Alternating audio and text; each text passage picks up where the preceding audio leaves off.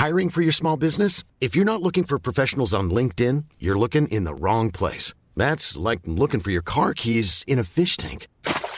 LinkedIn helps you hire professionals you can't find anywhere else, even those who aren't actively searching for a new job but might be open to the perfect role. In a given month, over 70% of LinkedIn users don't even visit other leading job sites. So start looking in the right place. With LinkedIn, you can hire professionals like a professional. Post your free job on linkedin.com slash people today.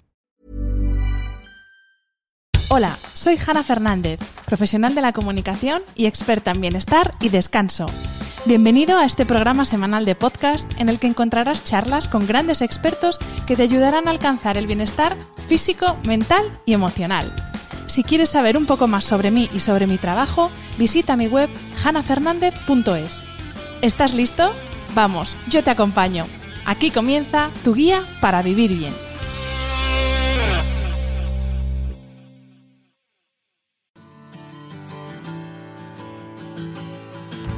Hola a todos y bienvenidos a un nuevo episodio. Antes de comenzar con la entrevista de esta semana, quiero presentaros al nuevo mecenas del podcast de Hanna Fernández. Se trata de Coro, con K, una tienda online de productos a granel donde encontraréis un amplio surtido de productos saludables como frutos secos, semillas, legumbres y cereales, entre otras muchas cosas. Coro es uno de esos proyectos que me encantan y que no pueden ser más yo, porque es un aliado en mi objetivo de llevar una vida lo más saludable posible y además está en línea con mis valores de respeto al medio ambiente, apoyo a pequeños productores locales y consumo responsable. ¿Y por qué venta granel en grandes cantidades? dirás. Pues muy sencillo. ¿Cuánto te dura un saquito de 100 gramos de nueces? Imagino que como a mí, un abrir y cerrar de ojos. No tiene sentido vender paquetes pequeños por Internet con el coste que supone para los pequeños productores y para el medio ambiente. Como ellos mismos dicen, no son una empresa perfecta, pero trabajan cada día para que la rentabilidad sea compatible con la sostenibilidad. Gracias al equipo de Coro por confiar en mí y apoyar mi proyecto. Entra en www.coro-medioshop.es para hacer tu pedido. Repito, www.coro-medioshop.es y utiliza el código PODCASTHANA, todo seguido y en mayúsculas, te lo digo otra vez, PODCASTHANA, para disfrutar de un 5% de descuento en todos tus pedidos. Recuerda que solo colaboro con marcas que comparten mis valores y de las que yo misma soy consumidora. Haciendo tus compras en Coro, no solo estás cuidando tu salud, también estás ayudando a la continuidad de este podcast. Y hablando de podcast, te recuerdo que cada semana tienes un nuevo episodio de No me da la vida, un programa sobre mujeres y estrés que he grabado con la doctora en psicología Marta Redondo y que puedes escuchar en exclusiva en la app de Podimo. En las notas de este episodio tienes un link para registrarte y disfrutar de 45 días de uso ilimitado de forma gratuita. Y ahora sí, vamos con el episodio de esta semana. En esto de verse, sentirse y estar bien, parece que todo el mundo conoce las recetas, ¿no? Como que todos sabemos perfectamente las instrucciones. Gracias a las redes sociales parece que tenemos a nuestra disposición todo el conocimiento necesario para cuidarnos y que si no consigues tu objetivo, ya sea comer mejor, desconectarte del móvil o ponerte en forma, es simplemente por falta de voluntad y de disciplina. Vamos, que si no tienes un cuerpo 10, no eres productivo o tu vida no es una fuente inagotable de felicidad, es por pura incompetencia. Esta semana vamos a hablar de ejercicio, vamos a hablar de fisiología del movimiento y también de la epidemia del sedentarismo que merma nuestra calidad de vida con Robert Sánchez, un entrenador personal reciclado en educador para el movimiento a los mandos del proyecto M de Movimiento. Con él vamos a reaprender a movernos a través del método natural de entrenamiento. Te recomiendo que cojas lápiz y papel porque comenzamos. Bienvenido Robert y mil gracias por aceptar la invitación a este podcast. Hola Hanna, pues muchas gracias por tenerme aquí, por esa, por esa invitación y además estoy súper contento y un poquito emocionado porque ya hace tiempo que te escucho, o sea, yo soy, yo escucho tu podcast y entonces cuando me dijiste de venir a hablar contigo yo dije, wow, pero como, me hizo mucha, mucha ilusión, así que nada, la gratitud es mía. Pues la ilusión es mutua porque, bueno, ya te lo dije cuando empezamos a hablar por Instagram, eh, fue leer tu libro, que vamos a hablar mucho de tu libro hoy. Eh, y, o sea, es como, se me abrió una ventana nueva. Mira que llevo tiempo con, pues, entrevistando a gente relacionada con el movimiento, con la actividad física, leyendo, estudiando, y fue como, wow, de repente algo nuevo que no es un poco más de lo mismo, que es a lo que estamos un poco acostumbrados, así que la ilusión te aseguro que, que es mutua. Vamos a empezar, si te parece, hablando de sedentarismo, esta palabra que no le gusta a nadie eh, y que de hecho muchas personas pensamos que por ir tres o cuatro veces al gimnasio o por salir media horita a andar a sacar al perro, no somos sedentarios, pero mm, malas noticias, ¿no? Porque creo que eh, el sedentarismo está más presente entre nosotros de lo que pensamos. ¿Qué es el sedentarismo? Y sobre todo, ¿qué es ese sedentarismo activo que nos engaña mucho? Claro, esto de hecho es uno, de, los temas que ha generado más controversia en el libro y por eso me imagino que también me preguntas porque también es como choca un poco ¿no? el, término de sedentarismo activo. Lo que es el sedentarismo en general, más o menos ya lo, ya lo sabemos todos, esa, esa falta de actividad física y de movimiento en, en nuestra vida en general. ¿no? Entonces el sedentarismo activo es una especie de maquillaje o de parche que le ponemos a, ese sedentarismo en forma generalmente de lo que tú comentabas, ¿no? Esas tres, cuatro horas que vamos al gimnasio, hacemos algo de deporte, eso, alguna disciplina que sea físicamente activa, eh, en el mejor de los casos además, ¿eh? de las tres o cuatro horas, porque generalmente son un poquito menos, ¿no? Eh, entonces, esto conlleva un gran problema, que es que de base el estilo de vida de esa persona que va al gimnasio tres horas a la semana, por ejemplo, sigue siendo sedentario. Y se ha visto que sobre todo a medio y a largo plazo no hay grandes diferencias en cuanto a, cómo repercute en su salud general, en su, incluso en su esperanza de vida a, lo largo de los años, ese pequeño cambio. Eso no quiere decir que esté mal. Mucha gente hace la lectura como absolutista de, oh, entonces eh, ir al gimnasio no sirve para nada. No, es importante hacerlo, pero sin olvidarnos eh, que el cuerpo necesita moverse mucho más, sobre todo con mucha más frecuencia eh, y todos los días, todos los días, de manera ah, integrada en, nuestro estilo de vida, en, lo, cotidiano. Entonces, eh, además, el sedentarismo activo tiene otro gran perjuicio, por así decirlo, que es que a, veces nos falta como un poquito mirar las cosas a vista de pájaro. No solamente el hecho de que vayamos a tres o cuatro horas a la semana al gimnasio. Si eso lo cumpliéramos todas las semanas, bueno, pues tampoco estaría tan mal.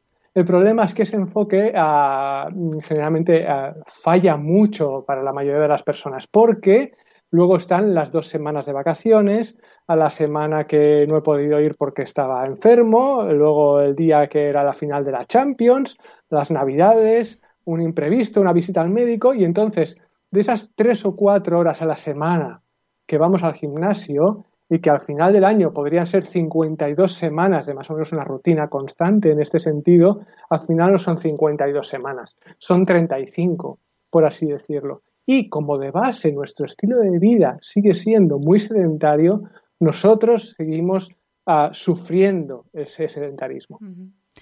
Me gusta mucho, a ver, yo soy de formación eh, humanista, yo estudio humanidades, una de las cosas que se estudia es historia, y me encanta al principio del libro cómo explicas por cierto, el libro es Camina, Salta, Baila, que no lo he dicho, se me ha olvidado, pero ese es el título del libro, y explicas súper bien desde una perspectiva histórica, que es lo que, me, lo que más me gusta, cómo hemos llegado hasta aquí, cómo eh, hemos ido evolucionando, pues revolución industrial y todos los cambios que eso ha acarreado en nuestra forma de trabajar, en nuestro estilo de vida y un poco, como tú dices en el libro, cómo nos han domesticado. Entonces, me gustaría que, claro, en el libro son muchísimas páginas esta explicación, pero si nos lo puedes explicar resumidamente, también para que entendamos cómo hemos llegado hasta aquí, porque claro, hay gente que no sabe que al principio de los tiempos no éramos así, que no estamos hechos para estar sentados en una mesa con un ordenador.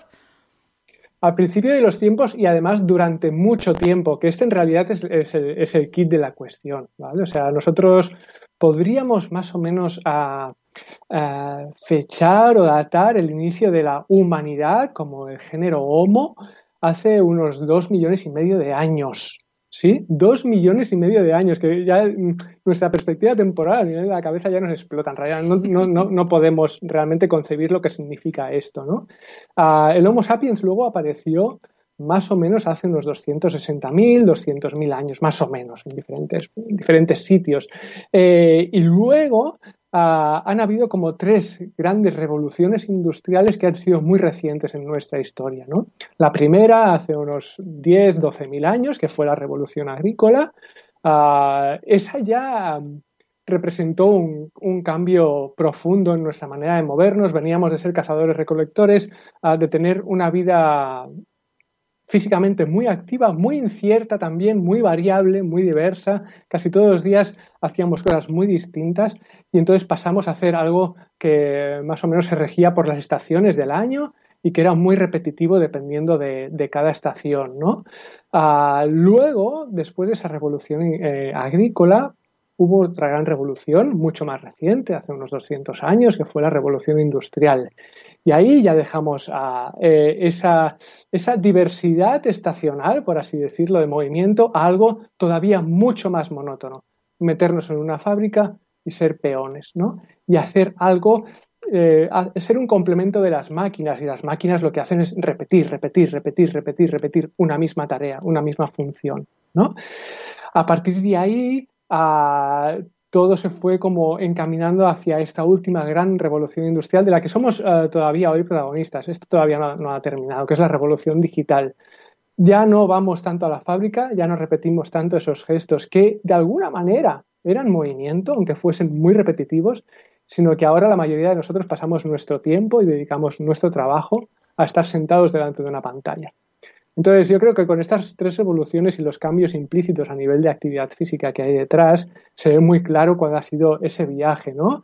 Desde la frecuencia, el tiempo total, realmente eh, se estima que más o menos eh, los cazadores recolectores se movían entre tres y cuatro horas diarias de actividad física, de movimiento. ¿eh? Tampoco nos tenemos que pensar que estaban todo el día. Sí, no era deporte extremo, sí. No, no, cargando troncos ni nada, nada de alta intensidad, pero tres, cuatro horas acumuladas todos los días de lunes a domingo a, hacer algo un poquito más repetitivo, al ser agricultores y ganaderos, para luego ya el sumum de la repetición en la fábrica y al final el sumum de la no repetición, de la nada, que es estar delante del ordenador. Bueno, ahora sí que repetimos, estamos como 10, 12 horas al día repitiendo hacer clic o hacer scroll.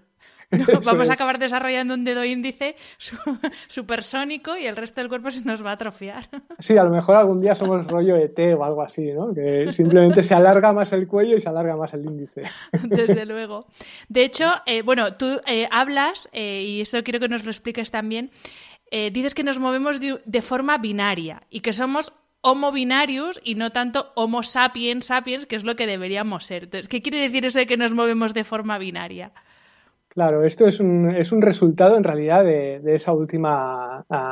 Del tránsito entre la revolución industrial y la revolución digital. Al final, como pasamos tanto tiempo comunicándonos con máquinas y con ordenadores, eh, nuestra manera de pensar, y esto viene también sobre todo por cómo nos han, nos han educado, eh, tiende a ser absolutista, por así decirlo, binaria, en términos de ceros y de unos, de lo que está bien o lo que está mal, de lo correcto o lo incorrecto. ¿sí? ¿Cómo nos movemos hoy en día, que es una cosa que tenemos que hacer deliberadamente, no nos viene dada, es un reflejo de cómo pensamos si pensamos como máquinas computacionalmente, en modo binario, a la hora de movernos también caemos en ese, en ese patrón de movimiento. Y desde luego no tiene nada que ver con aquellos orígenes que estuvieron tanto tiempo, ¿no? que fueron nuestra base ah, del cazador-recolector. Sí, es un poco lo que tú explicas en el libro, ¿no? Que ahora es como, ¿este ejercicio es bueno o malo? O sea, ¿CrossFit es bueno o malo? ¿El running es bueno o malo? Eh, ¿Qué es más importante, las pesas o el cardio, no? Solo dices, un montón de, de, ejemplos en el libro para explicar precisamente eso, que, que, nos movemos de forma entre extremos, que no, no contemplamos los grises, ¿no? Sí, porque además lo que esperamos es que entonces alguien desde fuera nos diga el qué sin nosotros además pasarlo por nuestro filtro personal y además comprender que muchas veces no es tanto el qué, sino el cómo. El cómo es lo que luego hace que ese qué tú lo puedas adaptar a tu persona. Y esto al final es lo más importante, es eh, cualquier actividad física que yo esté haciendo, ah, qué intención tengo con ella, qué me va a, qué me va a reportar a mí, ¿no? Ah, es algo mucho más complejo de que simplemente, pues eso, caer, eh, si, esto me va bien o si esto me va mal, o si esto es correcto o incorrecto. Y encima las malas noticias no acaban ahí, porque no solo nos movemos poco, sino que el poco movimiento que hacemos, digamos que mm, no nos está aportando gran cosa. Ojo, tú lo has dicho antes, eh, algo es menos que nada. Pero sí que es verdad que esas series machaconas, ¿no? Que hacemos en el gimnasio con la típica tabla de tres series de 20 repeticiones con tanto peso, o estar 45 minutos en una bici pedaleando como un hámster, realmente no es el movimiento para el que estamos preparados, ¿no? ¿Cómo es el ejercicio que hacemos ahora? ¿Cómo es este ejercicio? Pues eso, el de los gimnasios o el de correr en una cinta, por ejemplo.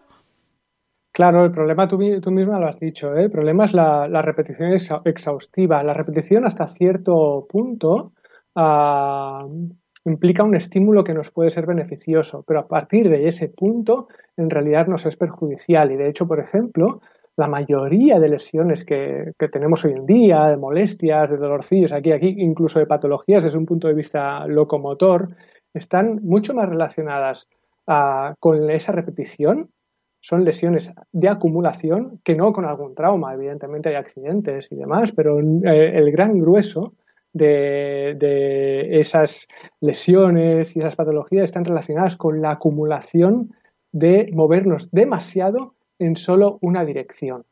¿Vale? Eso es la repetición. Problema de la repetición, que cuanto más repetimos algo, más nos movemos en una dirección muy específica menos nos estamos moviendo en otras direcciones, en otros sentidos que también están relacionados con el movimiento y que nutren al cuerpo, porque además en esto de, de entender el movimiento desde el punto de vista evolutivo hay una cosa muy importante. No es una cuestión solamente de para qué está preparado el cuerpo, sino qué es lo que espera, qué es lo que necesita realmente. ¿vale? Entonces, lo contrario a esa repetición exhaustiva sería a movernos primero con mucha más frecuencia, ¿vale? Porque volvemos a pasar de ceros a unos, ¿no? De no hago nada durante toda la semana a ese maquillaje que comentábamos al principio de 3-4 horas, ¿no? O todo o nada. Bueno, y entre medio, ¿cómo me estoy moviendo? ¿Qué hago? ¿Vale? Uno, frecuencia. Pero luego, dos cosas casi tan importantes. Diversidad y complejidad, ¿vale? O sea, movimiento variado de diferente índole, en intensidad, en carga, en volumen, en gesto, en postura, en todos los atributos que estén relacionados con la actividad física. ¿sí? Cuando nosotros escogemos solo una o dos actividades físicas, y eh, tanto desde el punto de vista macro, una disciplina, un deporte, lo que sea, a lo micro en cuanto a qué es lo que estamos haciendo, por ejemplo, con nuestras articulaciones. Esto sobre todo desde el punto de vista del fitness, a la hora, por ejemplo, de repetir exhaustivamente, yo qué sé, sentadillas, press de banca, curl de bíceps o crunch abdominales, ¿no? Cuando ah, repetimos exhaustivamente, la variabilidad, que es lo que sí que tenían nuestros antepasados, lo que nos nutría tanto, ah, desaparece.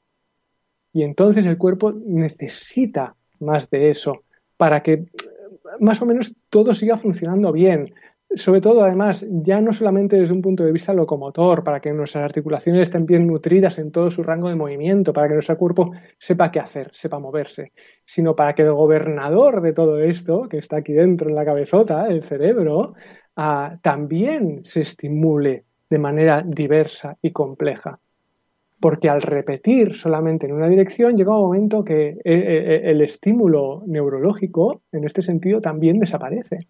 Hay una cosa muy, muy chula, eh, se ha investigado mucho y, bueno, y está ampliamente demostrada que, por ejemplo, cuando hablábamos de la revolución agrícola, se sabe que el cambio del tipo de vida y sobre todo lo que implicaba ese estilo de vida a nivel de actividad física que hubo de la vida del cazador-recolector a la, a la vida del agricultor y el ganadero, hizo que por aquel entonces empezara a decrecer el tamaño y el volumen del cráneo del ser humano. El cerebro se empezó a hacer más pequeño porque empezó a realizar tareas mucho menos complejas.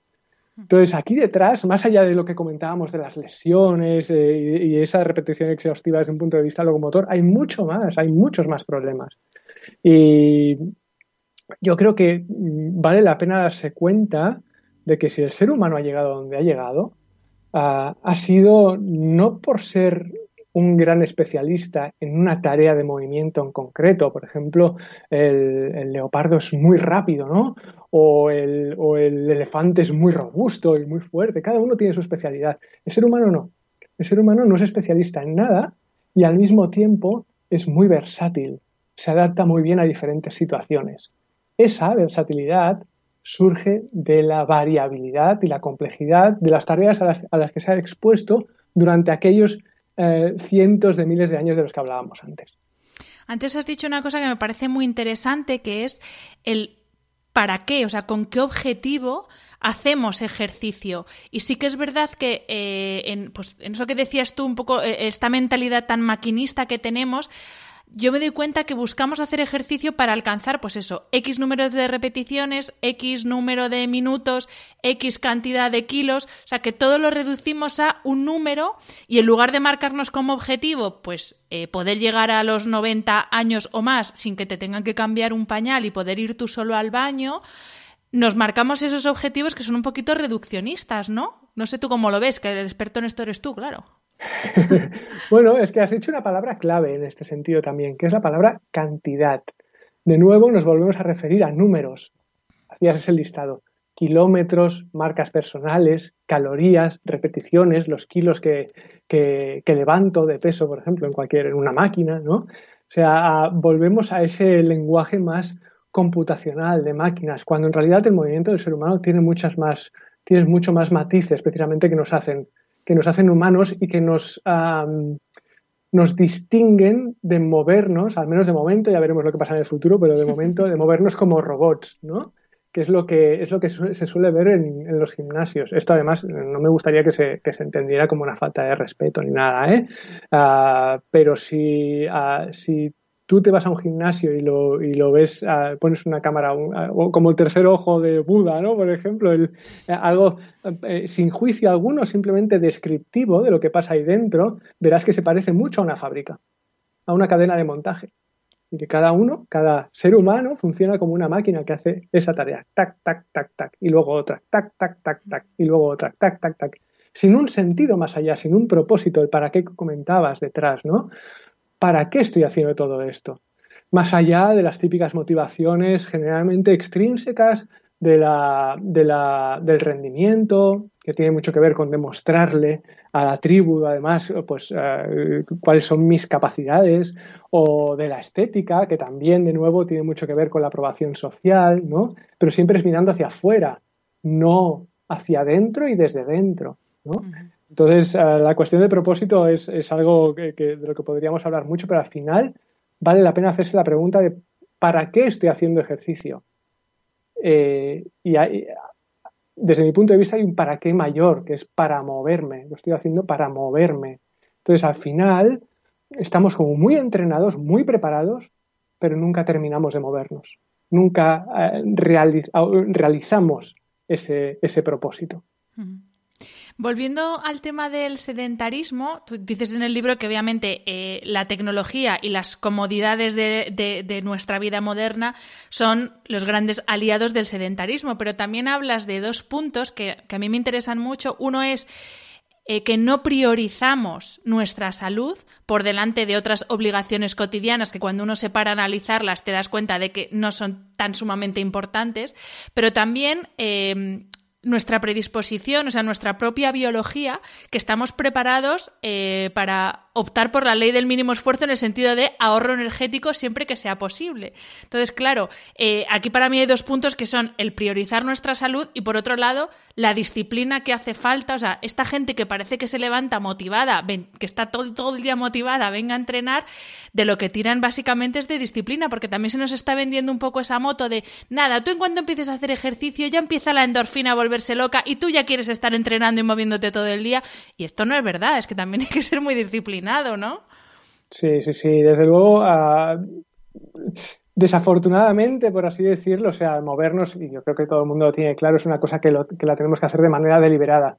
Ya no nos va a venir dado. Antes, ahí es como cuando ocurre el, gran cortocircuito eh, cerebral en, este sentido, que yo en el libro lo, denomino la paradoja de la necesidad innecesaria. ¿no? Antes el movimiento nos venía de fuera. Eh, necesitábamos movernos para encontrar comida, para defendernos, por ejemplo, para encontrar cobijo, para construir herramientas, por ejemplo, lo que fuera, ¿no? Ahora todo eso ya no lo necesitamos. Entonces, ah, mm, desde esa base de la necesidad innecesaria, tenemos que movernos a propósito y con un propósito, deliberadamente, voluntariamente. Entonces, desde luego, la disciplina es algo que, que debe estar ahí, o sea, no, no, nos vamos a mover porque sí, lo que tú decías, no, se nos va a encender, no, nos vamos a iluminar cada día. Ah, venga, eh, me apetece moverme o no, o incluso no me, cuando no me apetece moverme, ¿qué? ¿No?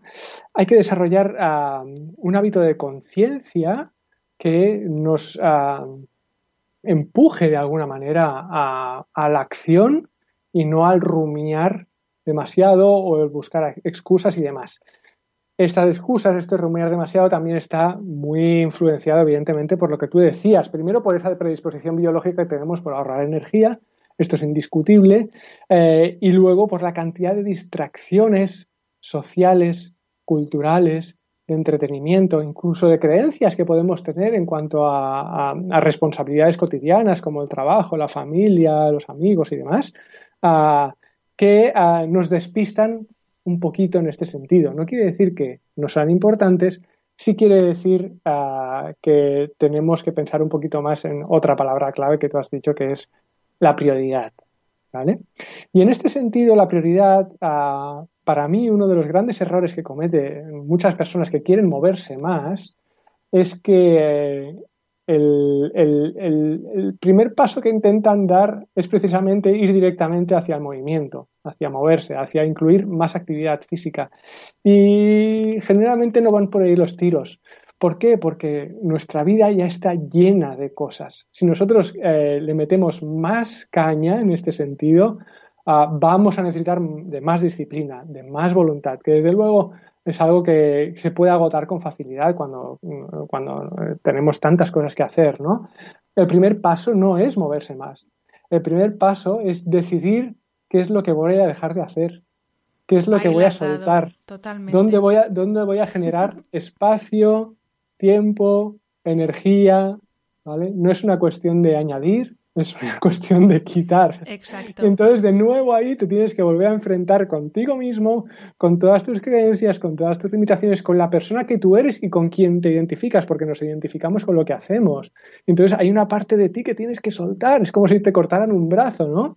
Y ahí entonces se generan todas las resistencias mentales en paralelo y demás. Es algo realmente... Uh, complejo y, que, que, requiere de mucha energía, de mucho trabajo. No es fácil. O sea, si fuese fácil, todo el mundo haría ejercicio dos, horas al día, ¿no? pero no lo es. Entonces hay que, tomar una, serie de decisiones. E, efectivamente, es que el priorizar eh, al final es elegir y elegir significa renunciar a cosas para priorizar otras. Y, y, es verdad que en este mundo en el que vivimos de tú puedes tenerlo todo, serlo todo, hacerlo todo, entramos constantemente en conflicto porque al final es que es lo que tú has dicho, no se trata de, venga, voy a añadir una hora más o una tarea más a las 200.000 que tengo cada día ya planeadas para además hacer ejercicio. Pues obviamente eh, lo que tú dices, eh, eh, automáticamente son excusas, resistencias, porque claro, nuestra energía también tiene un límite y, uno no puede estar añadiendo cosas que hacer. De hecho, mi siguiente pregunta también, bueno, viene relacionada con la poca conciencia que tenemos de, que las principales enfermedades y dolencias, vamos a dejarlo en problemas de salud, que vive la sociedad moderna, pues no se deben a las radiaciones de las antenas, de los móviles, de lo que comemos, que también, pero sobre todo se deben a o son consecuencia de esta sociedad industrializada en la que básicamente no nos movemos. Estoy hablando pues de todas las patologías eh, musculoesqueléticas a otro tipo de patologías como osteoporosis, cardiopatía, diabetes, etcétera. Y de hecho tú en el libro haces mención a, a su vez al libro El mono estresado del doctor Campillo, que es catedrático de fisiología, que lo explica súper bien, que dice que estas enfermedades son consecuencia de la discrepancia entre el diseño evolutivo de nuestro organismo y el uso que hacemos de él. Robert, ¿para qué está preparado nuestro cuerpo? Lo decíamos al principio, no estamos ni diseñados ni preparados para estar sentados haciendo scroll en una pantalla. pero ¿para qué estamos diseñados entonces? Bueno, esto tiene. Hay, un ejemplo muy claro, porque lo de la discordancia evolutiva a nivel de movimiento a veces es un poquito cuesta de entender, porque estamos muy lejos precisamente de ese estilo de vida desde un punto de vista físico que tenían nuestros antepasados. Yo creo que hoy en día, por ejemplo, hay algo, además es una cosa que tú dominas muy bien, la cuestión del descanso, que ya la mayoría de la gente la tiene un poquito ahí, ahí dándole vueltas en la cabeza, que es la cuestión de los, los ciclos circadianos, ¿no? Eh, y en realidad, en este sentido, resumiéndolo mucho, pues existe el día y la noche. Durante el día estamos despiertos, la noche es para dormir. Y esto ah, eh, eh, es algo que el cuerpo ha aprendido a hacer y se ha adaptado a hacer a lo largo de la evolución ah, y estamos pagando hoy el día el precio de no respetar ese diseño evolutivo que hay detrás de nuestra conducta a la hora de descansar y de dormir, por ejemplo. ¿no? Pues con el movimiento pasa exactamente lo mismo. Durante, otra vez, decenas, eh, cientos de miles de años nos estuvimos comportando de una manera, ah, desde un punto de vista física, muy variable, muy incierta, ah, muy diversa, con muchos altibajos en cuanto a la intensidad de la actividad física, con mucho volumen de actividad física. Hablábamos de esas 3-4 horas estimadas de movimiento diarios, ¿vale? Y eso que era fue nuestra base ah, de movimiento y realmente lo que ponía en marcha cantidad, cantidad, cantidad de mecanismos, de funciones ah, vitales en nuestro cuerpo y las estimulaba diario, hemos dado un gran salto a que prácticamente no ocurra. Esa es la discordancia evolutiva. Durante la mayor parte de nuestra evolución nos hemos movido de una manera que ahora ya no la hacemos. Ni cuando no nos movemos en absoluto, sedentarismo puro y duro, a incluso cuando nos movemos un poquito, sedentarismo activo. ¿sí? Tendríamos que pensar tal vez un poco en, ah, más que en ejercicio, en tareas de movimiento. ¿Qué es lo que hacían nuestros antepasados? nuestros antepasados hacían un montón de cosas. Caminaban, corrían, salían a recolectar bayas, tubérculos, raíces, buscaban, trepaban algún árbol para coger huevos, para buscar un rusco de miel, se defendían, luchaban, hacían muchísimas cosas. Y cada una de esas cosas, evidentemente, mm, ponía en marcha diferentes ah, matices de esos mecanismos de los que hablaba. Al final, el conjunto, el todo, era algo, era un movimiento muy, muy variado, muy global, sobre todo muy incierto y que al mismo tiempo estimulaba muchísimo nuestras funciones cognitivas. Esto es, mm, desde mi punto de vista, también algo crucial. Espero que estés disfrutando y aprendiendo con el episodio. Quiero hacer una pequeña pausa para recordarte que el podcast de Hanna Fernández tiene un nuevo mecenas, la tienda online de productos a granel Coro. Entra en www.coro-medioshop.es para conocer la cantidad de productos saludables y riquísimos que tienen. Y si te decides hacer un pedido, utiliza el código Podcast todo seguido y en mayúsculas, recuerda Podcast para disfrutar de un 5% de descuento.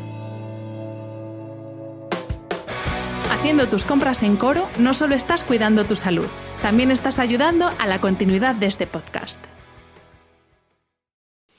Estaba pensando justo eh, lo que estabas eh, diciendo ahora, es esa herencia de, ¿no? de cuando éramos eh, cazadores recolectores y toda esa versatilidad de movimiento. Y estaba justamente con mi cabeza estaba pensando en una, persona en un gimnasio haciendo el típico curl de, de, bíceps y digo, claro, es que esta persona tendrá un bíceps de acero, no te lo discuto, pero lo mismo tiene que trepar un día una valla porque hay un incendio o yo qué sé, o, o viene un león porque está por ahí de vacaciones y viene un animal peligroso y se tiene que subir a un árbol y ya pienso en mí, ¿eh? yo no soy capaz de subirme a un árbol. Y, y no somos capaces capaces de hacer eso por mucho que entrenemos y mucho que vayamos al, gimnasio, porque precisamente no nos estamos entrenando en, habilidades, estamos machacando músculos, ¿no? Eso es, hay una, hay una anécdota histórica muy, muy curiosa, que además a mí personalmente cuando la conocí, era tal vez unos 11 o 12 años ya, me abrió los ojos. Fue aquello que dijo, ¡guau! ¡Ostras! ¡Qué mal lo estoy haciendo! Qué mal estoy entrenando, qué mal me muevo, porque yo venía del mundo del fitness, estuve trabajando allí durante más de 10 años. esta anécdota además luego cambió la historia realmente de la preparación física. A principios del siglo XX, finales del XIX, entre 1890 y 1910 más o menos, hay un tipo que se llama Georges Hebert, un señor francés, que es oficial de la Marina francesa y que es el encargado de diseñar, planificar y llevar a cabo la preparación física de los soldados del, ejército francés. Y bueno, en teoría, él, junto con otros compañeros entendidos, expertos de, aquella época, ah, pues ah, diseñaban los mejores programas, tenían, digamos, ah, era, era, la planificación del entrenamiento de vanguardia de aquel entonces, ¿no? Eran, eran los, mm, los, los pioneros, los, los, los que sabían más en cuanto a entrenamiento físico y preparación física. Y luego, pues el hombre se llevó una, gran decepción cuando se llevó a, sus, a sus soldados a hacer intervenciones, trabajo realmente de campo, en misiones de, salvamento. ¿no? Eh, cuando tenían que intervenir en las zonas a donde iban, sus soldados, comparados con los indígenas, con la gente que allí vivía, eran unos inútiles, no daban la talla, no sabían moverse. Estaban muy bien preparados, pero como no habían practicado lo que tú decías antes, las habilidades de movimiento que requería ese trabajo de campo, no, no, podían. Y entonces el hombre, wow, gran frustración, gran, gran decepción, todo el tiempo, todo el esfuerzo invertido aquí y estaba absolutamente equivocado. O sea, una, una bofetada de realidad total, ¿no? Ah, a partir de ahí, entonces, este, este, hombre fundó y creó el, método natural de ejercicio físico, que en realidad no se menciona mucho y es una cosa que también me sorprende porque hablo con compañeros de profesión que han estudiado INEF y, que, y ciencias de la actividad física y es algo que si se dice en la universidad se da una pincelada como así como muy rápida, pero en realidad cambió absolutamente a la manera de, entrenar y de, la preparación física en campos, por ejemplo, como, como, como, el militar, ¿no? Que generalmente, si tú piensas, por ejemplo, ahora en los Navy SEALs o en cualquier ejército, ¿no? Cualquier, en cualquier em, eh, grupo de, cuerpos especiales, son los mejores preparados del mundo. Por no hablar de que además a partir del método natural pues también surgió la, disciplina del parkour, que son todos estos atletas urbanos que saltan y corren por las calles y hacen piruetas encima de los muros y se equilibran y luego gatean y tal. O las carreras de obstáculos y las pistas americanas, que también están basadas en el método natural, ¿no? Siempre basándose más en el movimiento, en la habilidad, que no en la capacidad o la cualidad física que pueda haber detrás, que digamos sería algo que, puede cubrir de alguna manera ah, el, entrenamiento, el hacer ejercicio puro y duro. Pero si detrás esto no se traduce en movimiento, aquello ha quedado vacío, no ha servido para nada. Mm. Eh, dice Robert en el libro que en el fitness convencional eh, comete varios errores de concepto. Entonces, te quiero plantear un par de los errores más comunes de los que hablas en el libro, también para a ver si abrimos un poco la mente a las personas que nos están escuchando. El primero es, eh, es dividir las tareas como en dos grandes grupos, ¿no? Eh, las que son aeróbicas y las que son anaeróbicas. Vamos, cardio y pesas, que esto es como como la, elección de tu vida, ¿sabes? No es tanto con quién te vas a casar, no, no, es si haces cardio o pesas. ¿dónde está el error de entender el, ejercicio y el movimiento de una forma tan reduccionista? De nuevo, vuelvo a utilizar la palabra. Fíjate, yo vuelvo a utilizar otra que es la de binaria, ¿no? O sea, volvemos otra vez a un todo o nada, o soy de cardio o soy de pesas, ¿no? Como soy de era cas naranja o cas limón o una de estas, ¿no? Ah, este error en realidad lleva implícito a dos, errores más. El primero es, uno disociativo, por así decirlo, como si, ah, o sea, como, como si realmente el cuerpo funcionara puramente en una de las dos vertientes, o más aeróbica o más anaeróbica. Cuando otra vez pensando en nuestra evolución, todo aquello que hemos hecho a lo largo de los años y de nuestra historia, prácticamente todo, ha, tenido ah, implícitas las dos componentes. No hay nada que sea puramente cardio, no hay nada que sea puramente ah, trabajo de resistencia o contrarresistencia, las pesas en sí. Eh, es más, haciendo pesas puedo hacer cardio y haciendo cardio puedo estar trabajando incluso de alguna manera mi, fuerza y mi resistencia, ¿no? Eh, esa disociación es un error de concepto absoluto, o sea, no existe. No, no, puedes categorizar el movimiento de, de esa forma. A esto, además, hay que añadir que, de nuevo, el foco en esa clasificación no está en el movimiento en sí, sino en las características fisiológicas, por ejemplo, en cuanto a la relación con el oxígeno, de una serie de actividades, ¿no? Pero eso vuelve a ser otra, otra simpleza, por así decirlo, porque al final lo que hace es despistarnos de lo que es realmente importante, cómo nos estamos moviendo. Si tú te mueves de manera diversa de manera variada, de manera compleja y con cierta frecuencia, otra vez, aplicando, digamos, estos principios al gesto, a la postura, a la disciplina, a intensidad, a lo que tú quieras, al final, ese equilibrio y ese optar por mecanismos más aeróbicos o anaeróbicos irán ocurriendo. El cuerpo se ocupa de esto él solito y además lo sabe hacer muy bien. Llevamos miles de años haciéndolo. O sea, no, no nosotros solos, ¿eh? como seres humanos, sino a un montón de organismos y de seres vivos. Entonces, nos preocupamos demasiado por lo pequeño o por, o, por esas ah, clasificaciones tan reduccionistas, como decías, y nos despistamos de lo realmente chulo. Porque además, al final, cuando te enfocas de esa manera en, en, qué es lo que hago con mi cuerpo, es mucho más divertido, es mucho más estimulante. La habilidad que la capacidad o incluso ese análisis ah, fisiológico, por así decirlo, de lo que está pasando dentro del cuerpo cuerpo ya es muy inteligente, o sea, lleva muchos, muchos años y muchas copias de nosotros mismos haciendo experimentos. Vamos a dejarlo tranquilo y vamos a disfrutar de lo que es moverse, ¿no? Bueno, es que al final la evolución es eso, es la adaptación al medio, ¿no? El perfeccionamiento del organismo al medio en el que vive.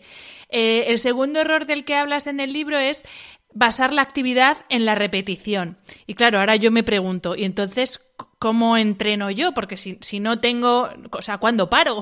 ¿No? Porque si no tengo el límite de la repetición, que paro cuando ya reviente y ya no pueda más. Bueno, ahí hay un, hay una gran, hay un gran cambio que se puede hacer eh, vuelve a ser otro cambio de concepto, por estos son errores de concepto, ¿no? Todo lo que estamos repasando, que es en lugar de pensar en hacer ejercicio, que lleva como muy implícito el concepto, la idea de repetición detrás, ¿no? Pues vamos a practicar y vamos a aprender cosas. Ah, si yo me enfoco en la práctica, otra vez en el movimiento en sí, no todo tiene por qué ser repetitivo y la propia práctica me dirá cuándo parar, ¿vale? Y esto al final va a ser una cosa muy intuitiva. Ah, yo necesitaré repetir un gesto, un patrón, una postura, una secuencia de, movimientos, lo que sea, que esté intentando aprender, justo hasta que lo aprenda. Y cuando ya lo he aprendido, repetir no tiene ningún sentido. Es, el, es, el, kit de la cuestión. No hace falta ni que cuentes repeticiones. Tu cuerpo no sabe lo que es una repetición. Porque además ahí nos podríamos meter en eh, muchos matices, por ejemplo, como uh, cuál es el tempo de esa repetición, si haces pausas, si no, si te estás moviendo en todo el recorrido de un ejercicio en concreto, por ejemplo, porque al final se trata de eso, de entender que no son ejercicios, son movimientos, a veces más analíticos, que es lo que nosotros tenemos más en la cabeza como lo que es un ejercicio, pero a veces mucho más complejos. Cuando nosotros, por ejemplo, aprendemos a bailar, no estamos haciendo extensiones de rodilla o flexiones de cadera estamos haciendo miles de movimientos al mismo tiempo. Nos tenemos que centrar precisamente en los pasos, en, la orientación del cuerpo, en cómo distribuimos nuestro peso, en las trayectorias que hacen nuestros brazos, nuestros pies, nuestra cabeza, si a veces lidera el movimiento. Entonces, al final lo que estamos haciendo es practicar, practicar para aprender a movernos. Entonces, la repetición ahí es necesaria porque algo que queremos aprender requiere de repetición, pero deja de ser necesaria porque en cuanto lo hemos aprendido, la repetición ya no es necesaria. ¿sí? Entonces, entras en, este, en esta especie de, viaje de voy a aprender algo, lo repito hasta que lo he aprendido y luego dejo de repetir y aprendo algo nuevo. Y luego otra vez, y algo nuevo, y otra vez, algo nuevo. La palabra nuevo es lo que más se debería repetir, porque eso quiere decir que estoy diversificando mi movimiento. Y al final, otra vez, a largo plazo, lo que consigues es eh, eh, una variabilidad y una versatilidad de movimiento prácticamente infinita. O sea, eh, hoy en día, con las posibilidades de movimiento que tenemos, sobre todo desde un punto de vista cultural, todos los bailes, las artes marciales, los deportes, diferentes disciplinas que hay, una, una, vida de un ser humano no da para abarcarlo todo, ¿no? Entonces, bueno, pues la, la variabilidad está aseguradísima. Volviendo, eh, Robert, al método natural que nos introducías antes, quería preguntarte dos cosas. Uno, ¿cuáles son las habilidades de las que habla el método natural? Porque lo mismo alguien está pensando, dice, bueno, correr, saltar, pero bueno, ¿cuáles son las habilidades? Y luego, segunda parte de la pregunta, cuáles son los cinco tipos de movimiento contemplados por el método natural, que esto, claro, como me he leído el libro, yo me lo sé, pero sí me gustaría que nos los explicaras tú para, quienes nos están escuchando.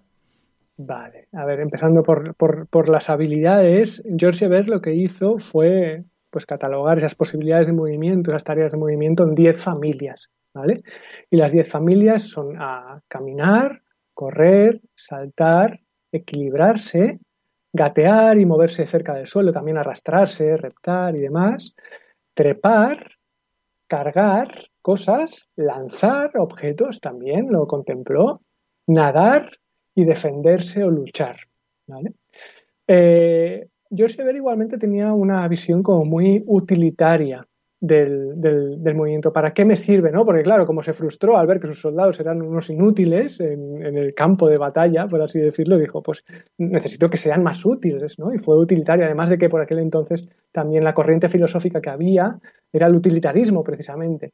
Eh, y para mí se dejó algo muy importante también, otra familia de movimiento muy importante también, incluso desde un punto de vista evolutivo, que él no la menciona, que es bailar. O sea que yo, incluso dentro del el movimiento natural, por así decirlo, fuera de su método natural, que son estas diez familias, pero entendiendo como movimiento natural, incluiría esa onceava pieza en el puzzle, que es el baile, es la danza. ¿no? Es algo eh, que va mucho más allá del ser humano, además, es no solamente a nivel tribal o a nivel ancestral, sino que eh, también está muy estudiado que los animales bailan, tienen sus bailes, ¿no? Entonces también esta sería para mí otra, otra familia a añadir. Entonces a partir de ahí, luego Ebert hace esa clasificación que tú decías como de, mm, eh, catalogar ah, la práctica de movimiento en, en, cinco categorías diferentes que además van de nuevo otra vez desde lo más simple, lo más sencillito, lo más analítico hacia lo más complejo. La primera, eh, la primera, el primer puesto de la clasificación es para los ejercicios educativos elementales, que son, fíjate, educativos elementales. Son las cositas más básicas y que nos sirven para educar nuestro cuerpo a moverse de una manera en concreto. Están relacionados con las capacidades y es lo que la mayoría de las personas entiende hoy en día como hacer ejercicio. Es ese press de banca, es ese estiramiento de X músculo, es ese ejercicio cardiovascular también, que bueno, que yo voy a hacer un poquito de bici o un poquito de cinta o lo que sea, ¿no? son ejercicios educativos elementales. Fíjate que ocupan una parte de cinco que son en total la clasificación, ¿vale? El siguiente escalón son los ejercicios utilitarios indispensables, ¿no? Que son las familias que comentábamos antes de caminar, correr, saltar, trepar, equilibrarse, bla, bla, bla, ¿vale? Esto ya son utilitarios, sirven para algo, hay un para qué detrás, relacionada directamente con el movimiento, ya no son ejercicios, son acciones, fíjate que él utiliza verbos, verbos de movimiento, ¿vale?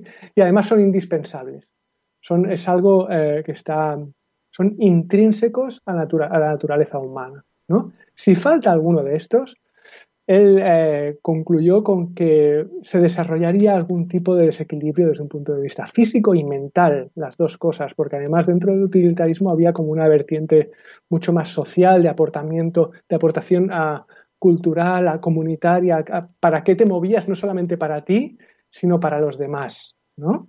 Entonces esto también es interesante a, a tener en cuenta dentro de, esa, de ese apellido de ejercicio utilitario indispensable. ¿sí?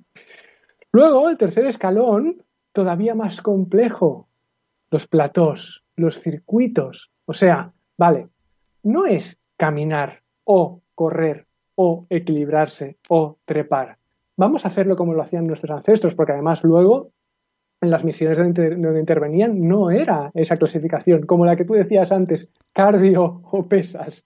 No, es que vas a tener que caminar para explorar una tierra y luego vas a tener que hacer un sprint porque X y además luego tendrás que trepar porque no sé qué y dar un salto y rodar y coger algo y lanzarlo. ¿Sí?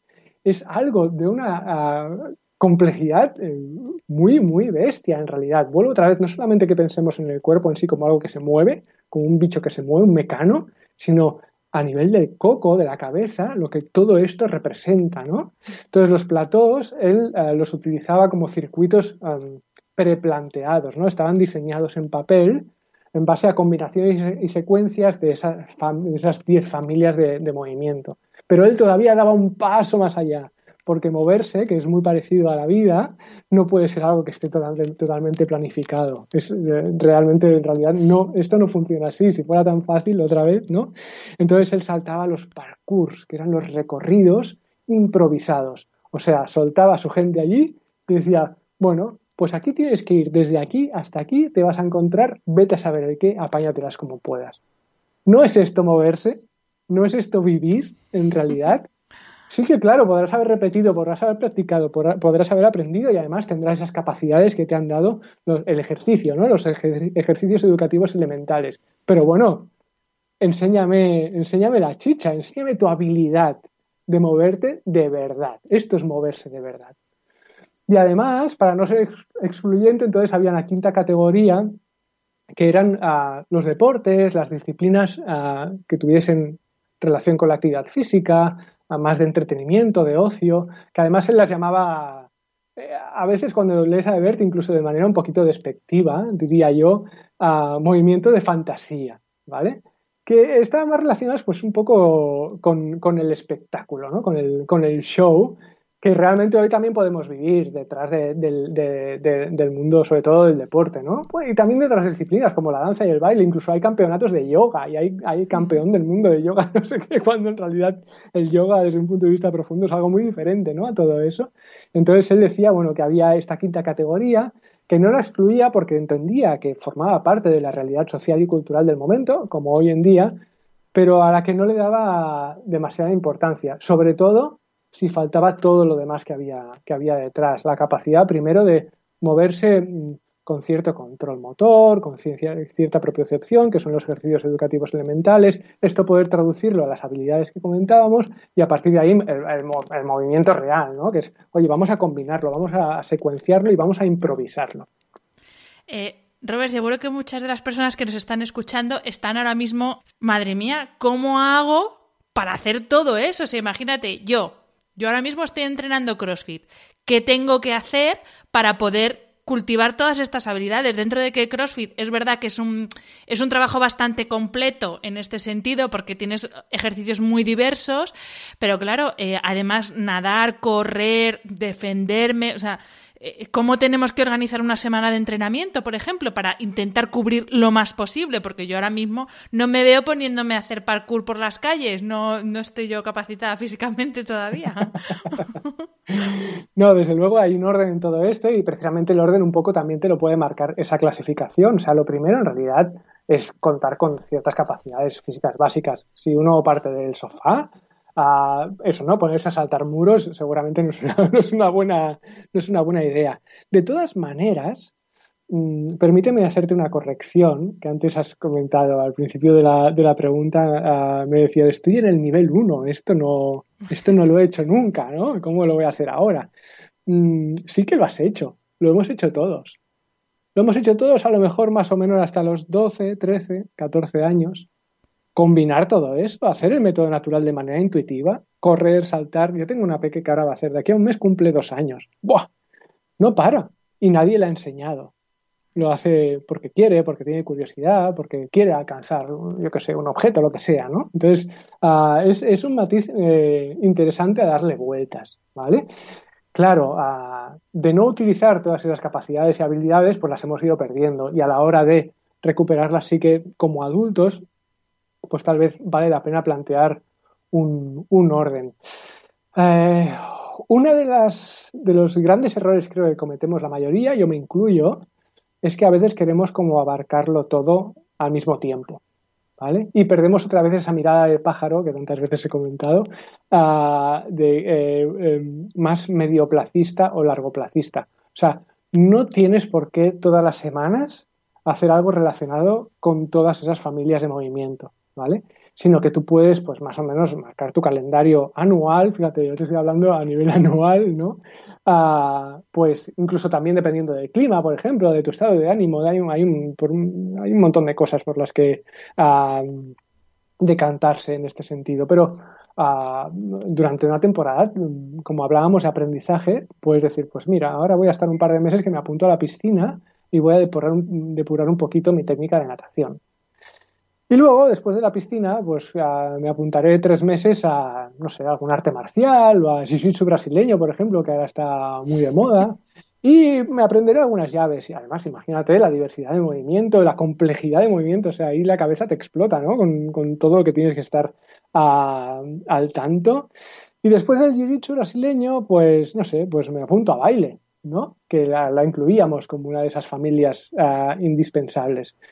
Y luego, pues, aparte de practicar estas cosas, pues sí que voy haciendo un poquito de ejercicio. Están los ejercicios educativos elementales, ¿no? O sea, eso no quiere decir que una o dos veces a la semana pues pueda hacer un poquito de ejercicio de fuerza, por ejemplo, o ejercicio de resistencia.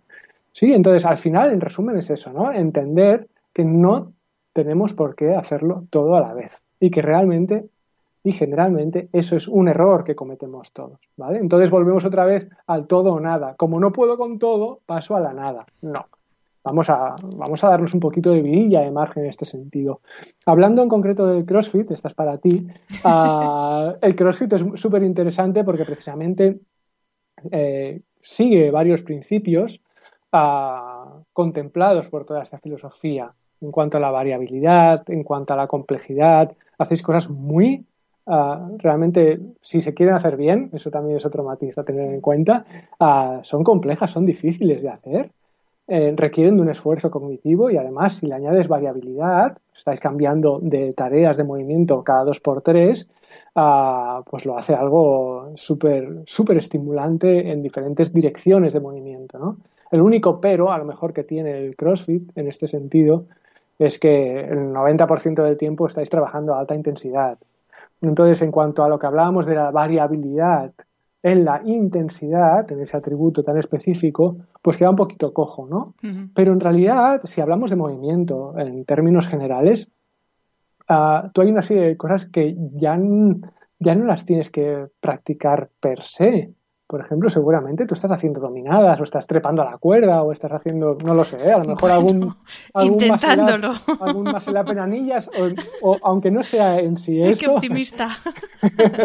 no, pero alguna progresión, seguro, ¿no? Porque luego también lo, lo chulo que tiene el CrossFit es que es, es, escalable hacia abajo y hacia arriba, ¿no? Entonces, o estoy convencido de que a lo mejor en los calentamientos vuestro coach alguna cuadrupedia os mete, porque ahora dentro de, o sea, el CrossFit, ha, dentro de que sigue siendo fitness, en algún sentido, ha, ha sabido marcar una gran diferencia de lo que es el fitness puro y duro. Cuando tú miras un box de CrossFit con esa cámara panorámica que decía antes, ¿no?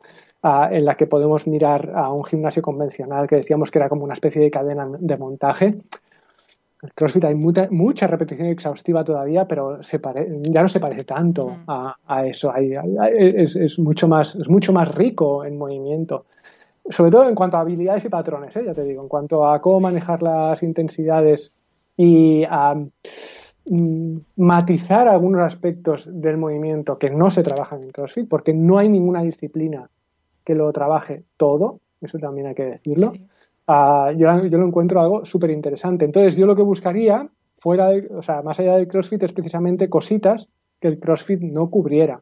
Por ejemplo, hay un atributo en el que yo últimamente insisto mucho y que prácticamente nadie trabaja, que es la soltura, el ser blando, el tener un cuerpo blando. ¿sí? Todos trabajamos la robustez, el estar fuertes, el estar duros, la tonificación, etcétera, etcétera. Todos los sinónimos uh, que te puedas imaginar.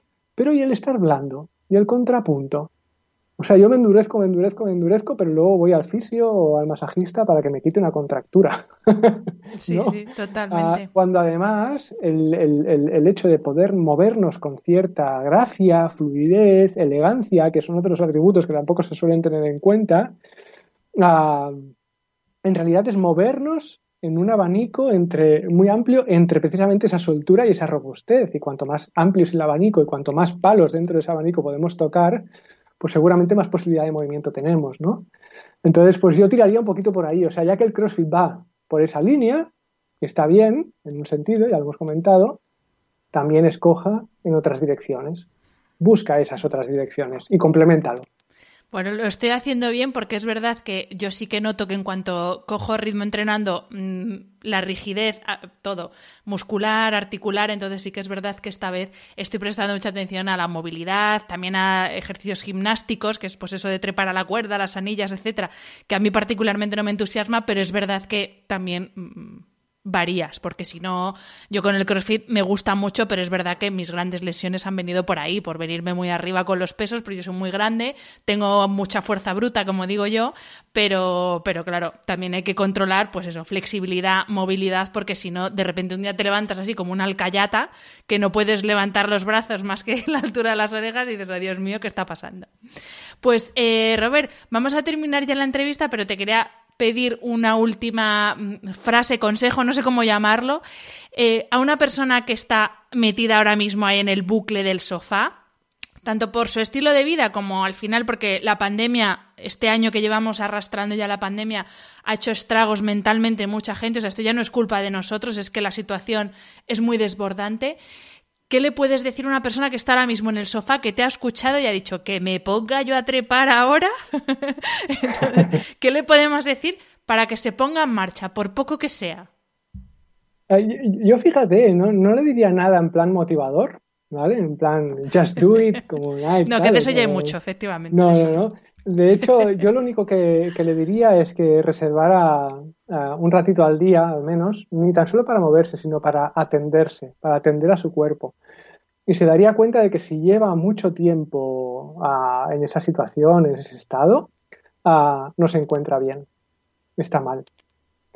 Y si te encuentras mal y sigues apalancado en el encontrarte mal, la cosa irá peor. Estas son matemáticas, o sea, no, no, no hay otra aunque duela, atiende a eso, atiende a eso.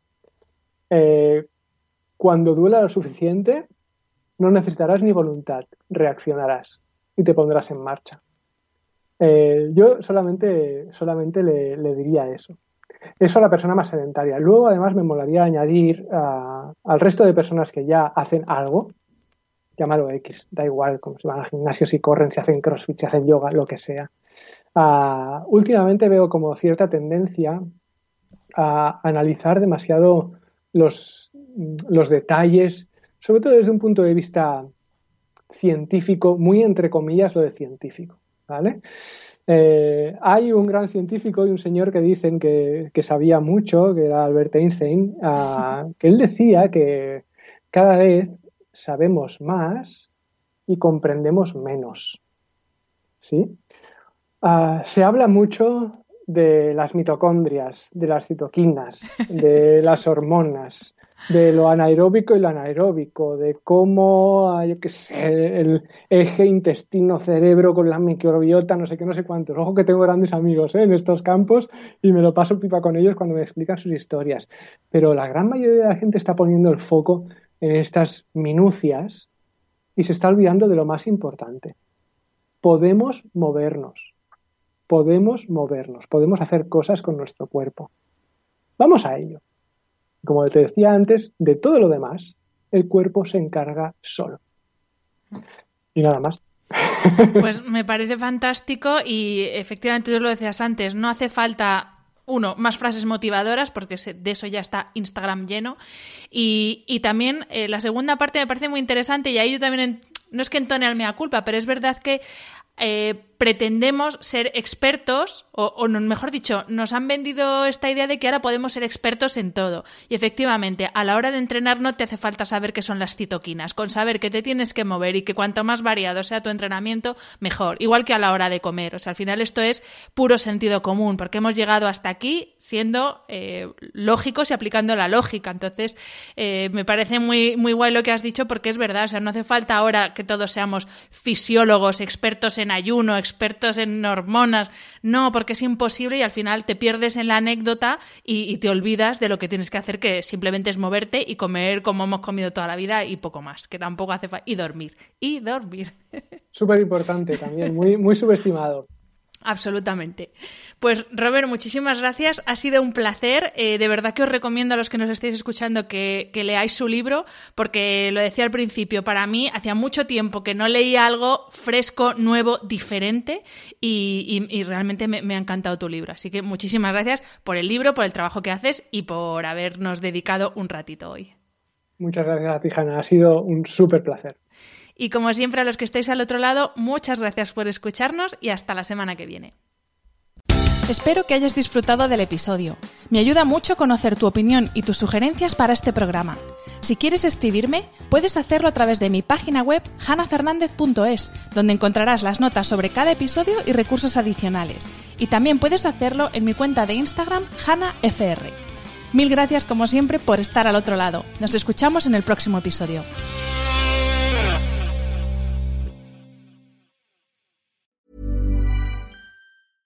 Planning for your next trip?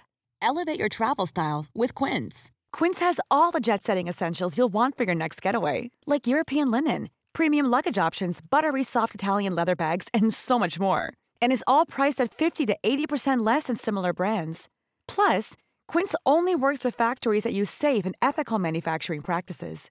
Pack your bags with high-quality essentials you'll be wearing for vacations to come with Quince. Go to quince.com/pack for free shipping and 365-day returns.